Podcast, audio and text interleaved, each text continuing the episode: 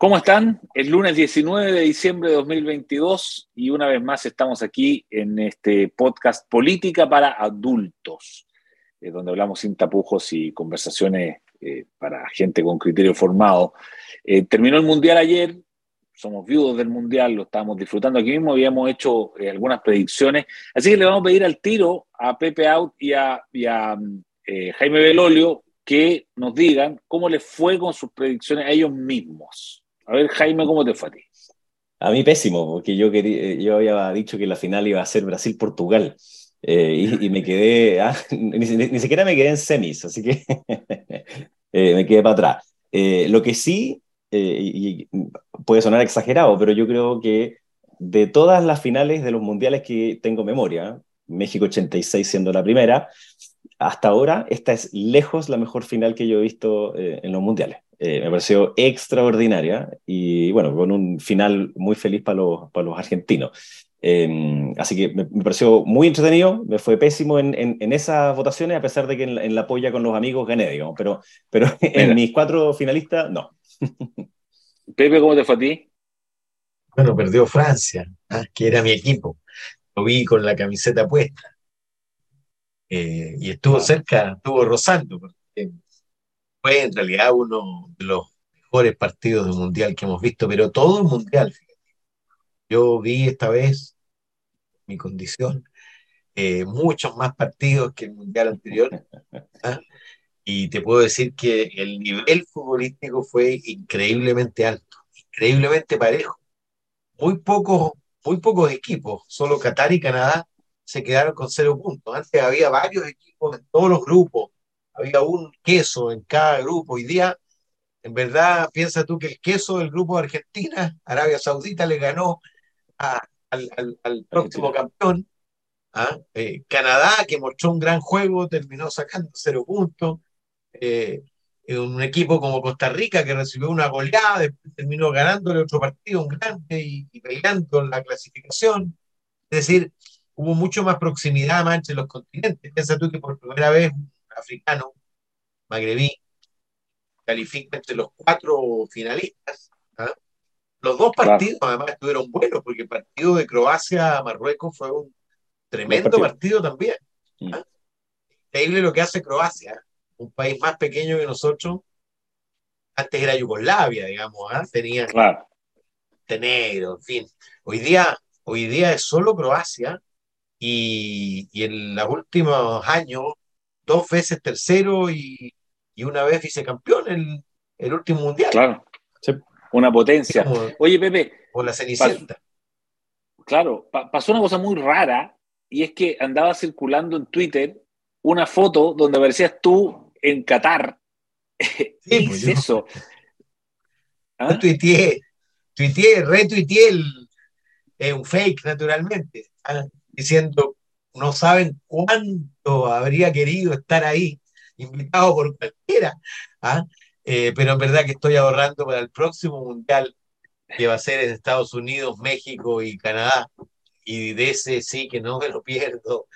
Además, eh, van a calificar cuarenta y tantos equipos, por lo tanto la posibilidad de que vaya a Chile es mayor, van a ser seis de los diez eh, de los 10 sudamericanos, por lo tanto, si no clasificamos ahí, francamente, mejor. Nos cambiamos, nos cambiamos de deporte. Nos dedicamos empezamos a jugar golf. ¿ah? claro, o al pádel. Oye, bien, eh, me parece. Eh, quiero que hablemos de, del tema electoral que ha venido post acuerdo. ¿no?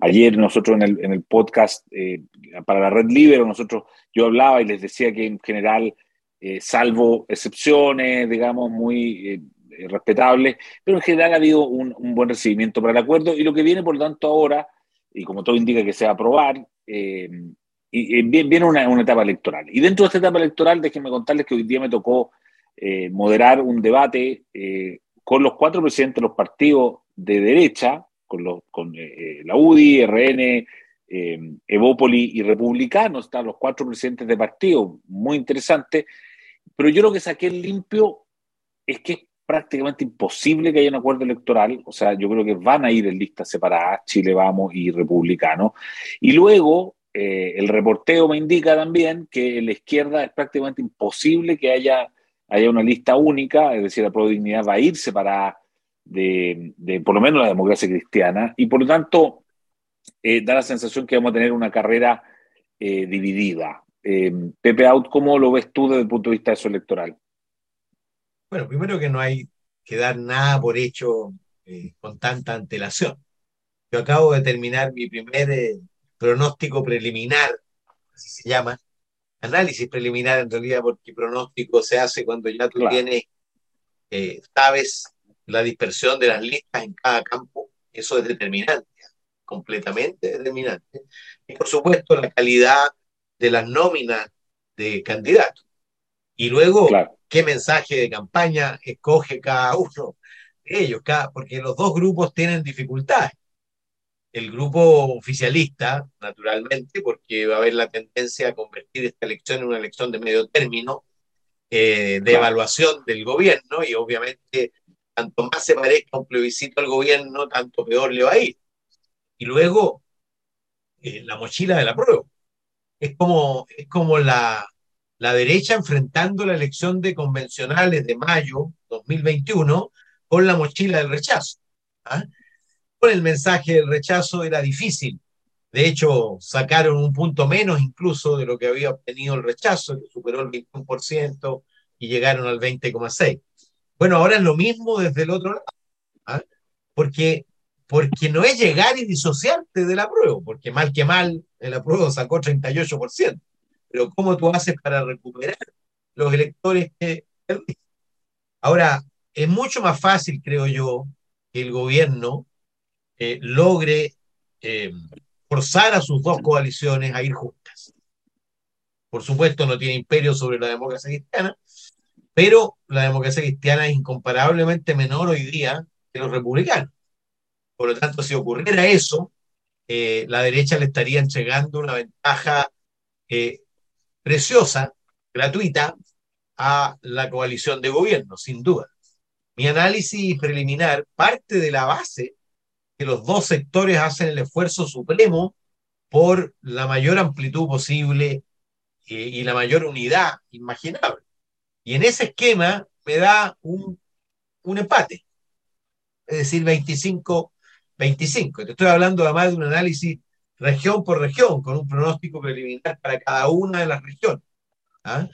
Eh, analizando, por supuesto, los resultados senatoriales previos de 2017 en, algún, en la mitad de los casos y de 2021 en la otra mitad, los resultados de Boris Kast y los resultados, por supuesto, del eh, plebiscito del 4 de septiembre. Eh, yo no, no daría por hecho que prime la voluntad y el interés de marcar diferencia en lugar de eh, de construir mayoría. Es cierto que eh, hay una dificultad adicional por el lado republicano, que entiendo que tiene elecciones internas en enero del próximo año, y obviamente en las elecciones internas uno le habla a la tribu más tribal, y la tribu más tribal lo que quiere es, por supuesto, castigar a los traidores amarillos de la derecha tradicional. ¿ah? Eh, pero, pero sin embargo, se mueve, como dice. Así que hay que esperar. ¿ah? Hay que esperar.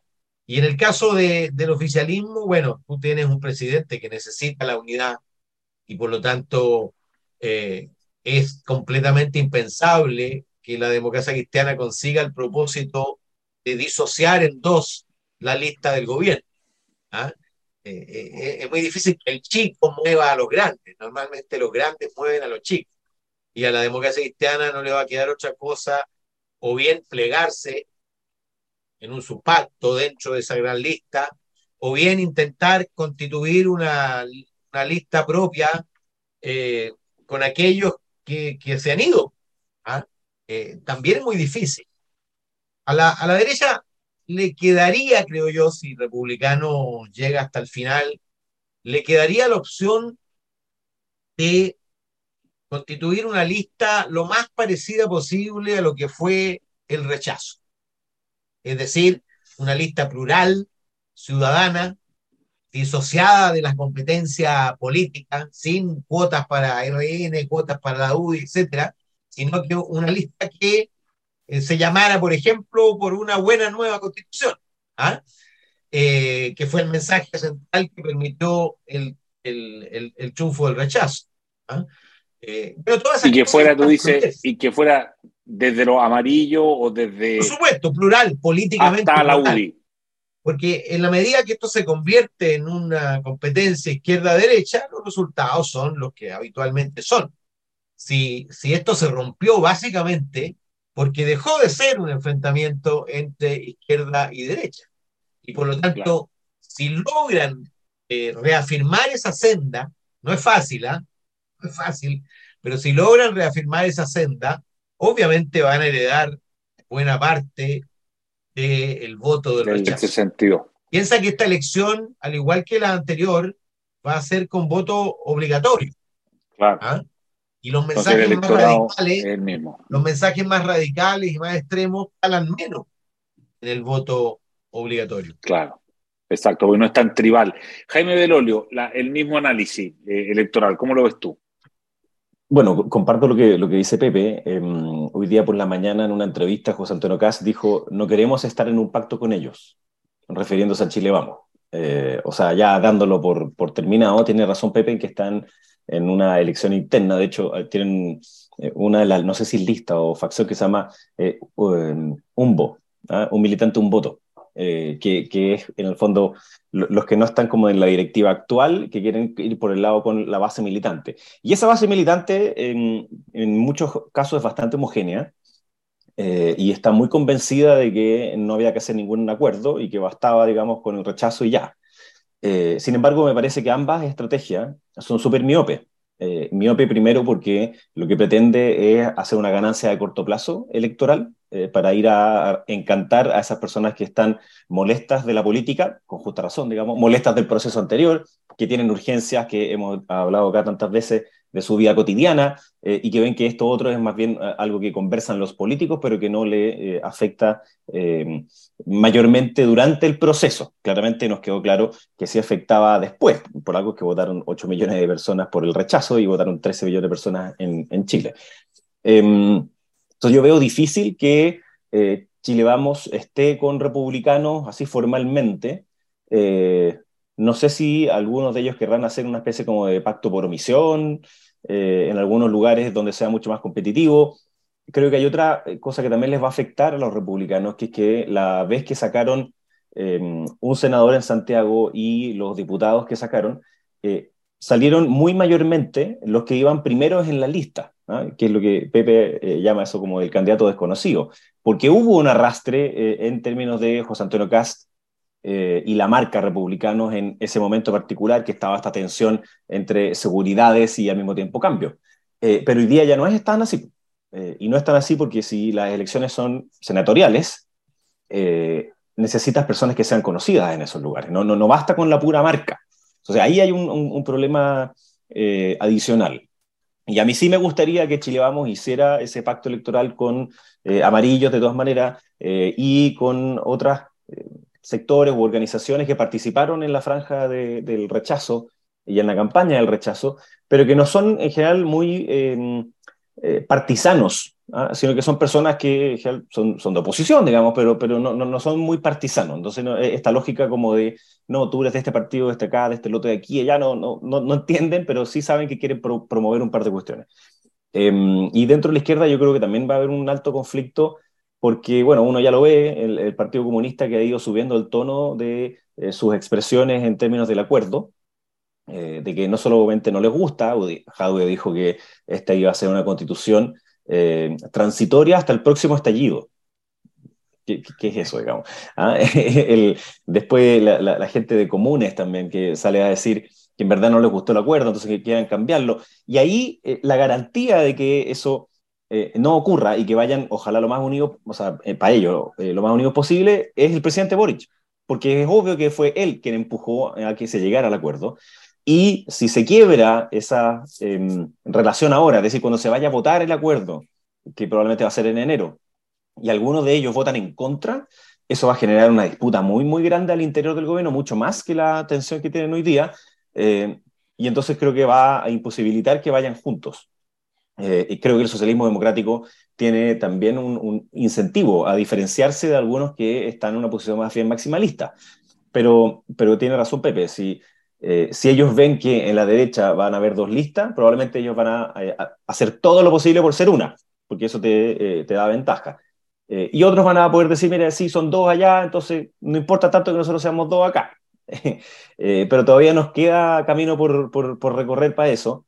Eh, algunas de las fechas que se han dado creo que son un poquito em, voluntaristas, ¿no? Porque se dice que quieren que en abril sea la elección. Chuta, eso significa como que tienen que haber aprobado el acuerdo ayer, ¿ah? y, eso no, no, no, ha pasado. Entonces, probablemente no va a ser abril, puede ser mayo. Yo creo que hay que correrlo un poquito como un mes para allá.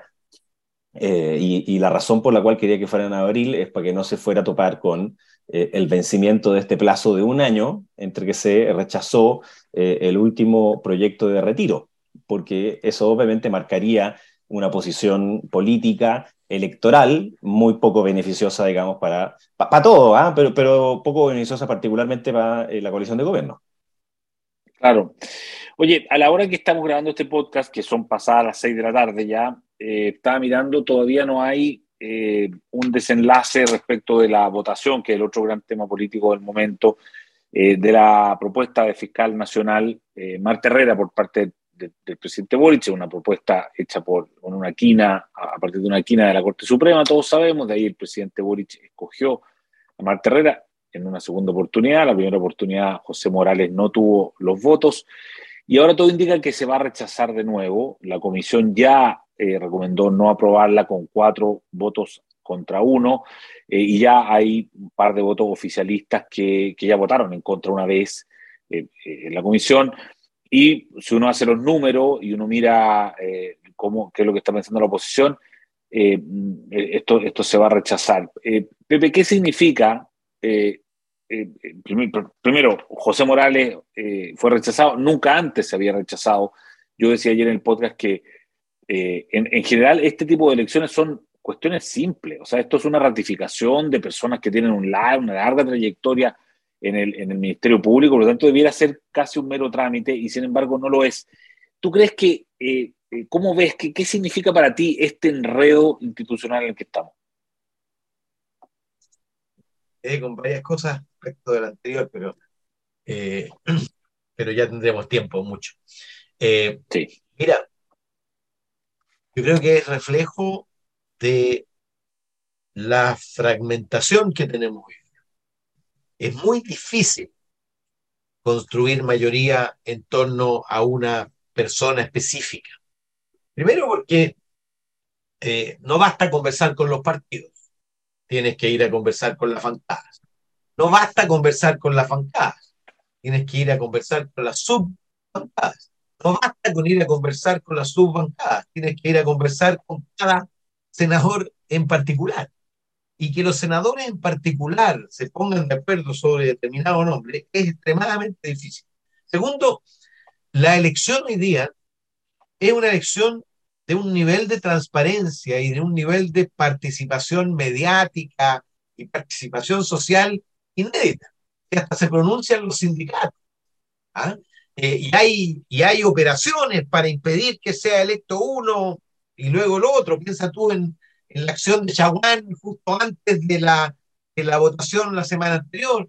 Piensa en la Asociación de Fiscales, su declaración justo antes de esta elección. En fin, hoy día eh, pretender que ocurra esto de manera fluida, sin disparar un tiro, eh, saliendo indemne de las contracampañas, es una cuestión casi imposible. Es reflejo del estado de nuestra sociedad hoy, pero también del estado de la política, porque, porque fíjate que el, el gobierno exploró dos alternativas extremas. Primero exploró, voy a elegir aquel que quiera la oposición, que prefiera la oposición.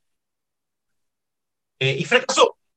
Luego voy a elegir la que más nos interesa a nosotros y lo más probable es que se repita el fracaso. Piensa tú que Pedro Araya y el senador Durresti votaron en contra en la comisión.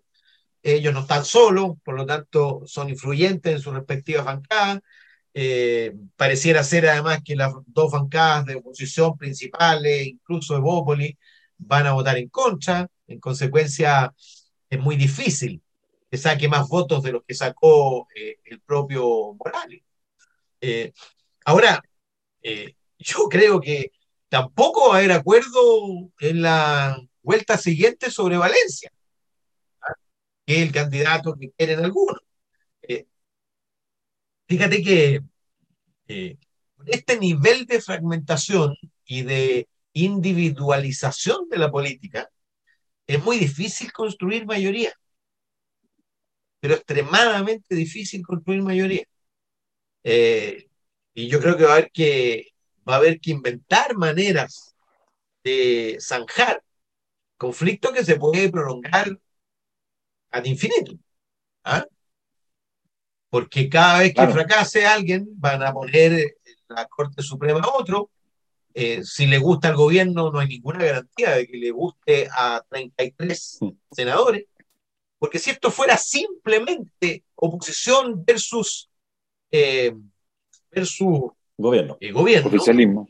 Oficialismo, bueno, esto estaría en torno a 25 cada uno y se trataría entonces de que al menos una parte de los otros se sumara pero no, no hay dos bloques perfectos de una votación individual por una persona para fiscal. No hay dos bloques. Tampoco hay eh, ocho partidos. Tampoco hay eh, seis bancadas. Hay 50 senadores ¿ah? que se mueven, se mueven eh, de manera muy, pero muy individual y personal en estas materias. De acuerdo. Jaime, ¿cómo lo ves tú? Oye, solo agregar un par de cosas. Em, el, gobierno, aunque no lo quiera decir, eh, si se rechaza, que es lo más probable que vaya a ocurrir y que hasta ahora probablemente ya haya ocurrido, es una derrota para el gobierno.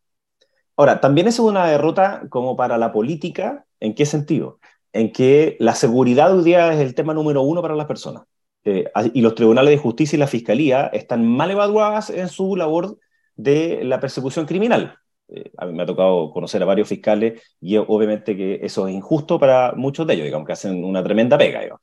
Eh, pero como institución está mal evaluada y que esté descabezada genera todavía más molestia e incertidumbre en este tema número uno de preocupación para todos los chilenos. Entonces, también la política queda eh, dañada en la lógica de no se ponen de acuerdo, y como no se ponen de acuerdo, esa institución no me puede ayudar a mí a resolver uno de los problemas principales que tengo, que es la seguridad dicho eso, creo que eh, Marta Herrera es una persona eh, controversial. Eh, no solo porque es la continuación de Abbott, trabajó con, con, él muy cercanamente, y, de ahí es que sale entonces los funcionarios mismos, y después la Asociación de Fiscales diciendo, no, esto es continuidad, y tiene problemas aquí, problemas allá. Otra de las cosas que ocurrió hace, hace poquito tiempo atrás, y es que ella tuvo que reconocer en una entrevista, cuando se lo preguntaron en, en el diario Mercurio, eh, que se había juntado con las personas de la bancada del Partido Socialista antes que ellos ingresaran la acusación constitucional contra el presidente Piñera. Eh, y reconoció que además algo dice algo así como, eh, pude haber dicho cosas que no había dicho en los medios. O sea, eso también me parece que es de una imprudencia gigantesca y, y, que revela también como cierto sesgo. Entonces, es una posición, creo, bien eh, complicada, eh, porque quien esté a la cabeza de la fiscalía no solamente tiene que hacer cambios en vista de la ciudadanía, sino que cambios que sean factibles. Ya sabemos que internamente es complejo eh, el manejo de, la, de la institución y tiene que ser a prueba de balas completamente. Y, ahí así está difícil, como bien decía Pepe, el que nadie tenga nada. Así, bueno, nadie es un extraterrestre que de repente aterriza acá y que, no tiene pasado, digamos, ni, ni ha perdido juicio, lo ha ganado y qué sé yo. Eh, yo creo que se debió haber aprobado Morales de todas maneras. Eh, eso fue un, fue fue un error. Eh, pero bueno, eso ya no ocurrió y creo que hoy día, em, según me comentaron personas que estaban ahí, hablé con un par de senadores y senadoras, la presentación de, de la candidata a fiscal Marta Herrera no fue muy buena. y dicen que no fue muy buena porque evadió todo tipo de crítica sobre el funcionamiento interno y que por tanto era el plan de cómo podría entonces mejorar. Y si no tenía ese diagnóstico, bueno, tenía una dificultad grande también para poder convencer a varios de los senadores. Se van a ver algunos que se van a colgar de lo que dijeron los funcionarios, la Asociación de Fiscales, y otros que van a tomar el tema de la continuidad de Abbott, que está mal evaluado y por tanto que se requieren esos cambios. Pero como dice Pepe, es un zapato chino porque eh, ninguno de los que estaba eh, en, la quina eh, era, como estábamos diciendo antes, a prueba de bala, ah, ninguno es Harvey Dent, así como que uno a decir, ya, este sí que sí, de, Batman, por si acá. y, em, entonces, la próxima no sabemos quién es la Corte Suprema hizo esta señal de dejar como dos empatados, ¿no? Como para que no fuera uno solo. Eh, y, después, ahora va a tener que, no, va a tener que hacerlo de nuevo. Eh, ahí hay un problema bien, eh, que institucionalmente la Corte, el Gobierno y el Congreso en esto están tensionados y yo creo que es consecuencia de lo que nos ha pasado el último tiempo, en que no están bien aceptadas parte de nuestras instituciones y sin querer volver para atrás es una de las razones por las cuales yo creo que sí necesitamos todavía una nueva constitución. Tal cual, con los tres poderes del Estado metidos en un, en un enredo, una especie de nudo ciego. ¿ah? Pepe Out y... Sí, por favor. Sí, que se me quedó un poco de, de la primera parte, eh, referido a los, eh, las críticas internas que han surgido desde el oficialismo, de partido, incluso presidente de partido que firmó la gente ah, eh, se declaraba insatisfecho. Es obvio que todo, todo, quien, todo aquel que concurre a un acuerdo está insatisfecho porque no logró imponer lo que deseaba. Es como la, la regla básica de todo acuerdo. Si todos estuvieran, eh, si algunos estuvieran muy satisfechos, significa que eh, es un mal acuerdo porque alguien le impuso a otro enteramente su punto de vista. ¿ah? Eh, pero lo que quería decir que sí, a propósito de la fragmentación y de la política... Y, y, si, todos, todos oye, perdón, y si todos, todos salen felices significa que no necesitaba de acuerdo. Exactamente, que no había conflicto. No había, no había controversia, claro. Oye, eh, el punto cuál es, si tú le haces caso a todos los firmantes y, y, consideras que, por supuesto, van a honrar su firma y que tienen partidos consistentes y bancadas consistentes, significa que el acuerdo tiene 130 votos en la Cámara, 37 votos en el Senado. Y para aprobarse necesita solo 89 de los 130 que tiene, solo 29 de los 47 que tiene. Entonces, francamente, eh, sería una expresión límite de la fragmentación y del fracaso de los partidos para ordenar mínimamente la conducta de lo suyo. Yo, yo doy por hecho que por lo mismo que va a aprobarse y, por supuesto que se va a aprobar tal cual está concordado, porque para hacer cualquier modificación tú necesitas el mismo quórum y por lo tanto necesitas ponerte de acuerdo. Por supuesto, si se ponen de acuerdo en determinadas cosas adicionales podrían pasar. ¿ah? Una de ellas, por ejemplo, lo que avanzó Mirosevic respecto de el carácter de ad honorem de los, de los consultores, pues, de los mm, expertos, por ejemplo. pero tienen que ponerse de acuerdo. Si no se ponen de acuerdo, francamente, no hay cuatro Oye, y, una cosita sobre eso, que, eh, y, termino el tiro. Dado que teóricamente hay 130 y 40 y, 40 7, ¿no? Em, y, que se requiere mucho menos, lo que va a ocurrir es que van a haber varios que van a tratar de ser free riders. Es decir, como saben que van a haber algunos que van a tener que estar obligados a votar, eh, van a empezar ellos a negociar y tironear. ¿ah? Para que eh, amenazar con que no va a estar hasta el 89 eh, y hasta el 23, digamos, eso va a ocurrir. O sea, vamos a ver en el Congreso grupos de personas que van a tratar de tironear el acuerdo, algunos porque están en total desacuerdo y otros porque van a tratar de eh, hacerse comillas los lindos eh, frente a, a, su eh, opinión pública, a su electorado o a su tribu. Pensando quizás en elecciones futuras. Pepe Out y Jaime Belolio, muchas gracias, que tengan una excelente semana. Este ya, esto termina con la Navidad, así es que vamos con espíritu navideño. que lo pasen muy bien, felicidad. Y el próximo lunes nos encontramos aquí de nuevo en el podcast Política para Adultos. Muchas, gracias. y aprovecho, y aprovecho también de decirle feliz Navidad a todos. Hasta el próximo Igual. Chao. Chao. El libero, la realidad como no la habías visto. Haz que estos contenidos lleguen más lejos haciéndote miembro de la red Libero.